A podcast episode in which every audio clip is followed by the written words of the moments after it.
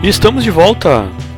Kim Tail, Matt Cameron e Ben Shepherd, do Soundgarden, emitiram uma resposta ao processo movido pela viúva de Chris Cornell na semana passada.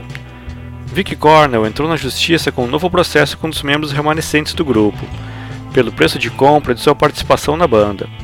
A viúva disse que lhe ofereceram apenas 300 mil dólares, cerca de 1 milhão e 600 mil reais, pela parte de Chris, esse valor, diz Vicky, é muito menor do que o valor real de propriedade de Chris Cornell no Soundgarden, especialmente considerando o fato de que a banda recebeu uma oferta de 16 milhões de dólares, quase 87 milhões de reais, de um investidor externo por suas fitas masters.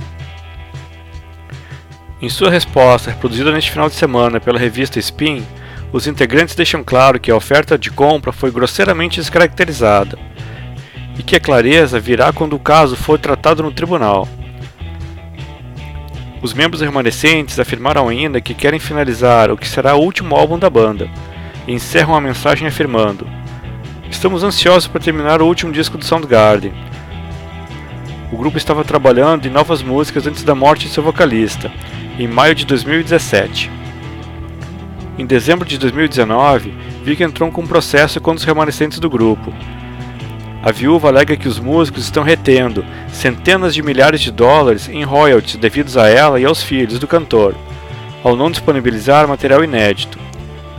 Já os caras do Soundgarden informam que Vicky é que possui as últimas gravações remanescentes da banda, que incluem as partes instrumentais e os vocais de Chris. Sou um grande fã de Soundgarden e fico muito chateado quando vejo esse tipo de notícia. É realmente muito triste Chris Cornell era um artista incrível, um dos meus grandes ídolos. E na última quarta-feira, dia 24 de fevereiro, marcou os 18 anos que Robert Trujillo assinou o posto de baixista do Metallica, no lugar de Jason Newsted.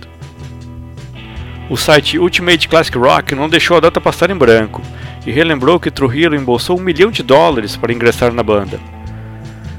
O baterista Lars Ulrich disse ao site que entrou em contato com Trujillo para informar que o Metallica buscava um baixista e queria que ele fosse um verdadeiro integrante da banda e não apenas um contratado.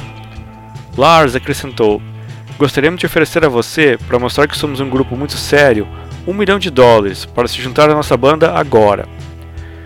O ex-integrante do Suicidal Tendencies e do Infectious Grooves teve que se submeter a uma série de audições para mostrar todo o seu potencial e foi filmado enquanto fazia isso.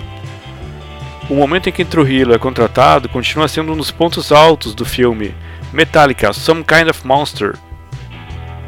Após a morte de Cliff Burton e a saída de Jason Newsted, Robert Trujillo é hoje em dia o baixista que mais tempo permaneceu no Metallica. E vamos com mais um bloquinho musical com o Do Gurus e o Super Combo.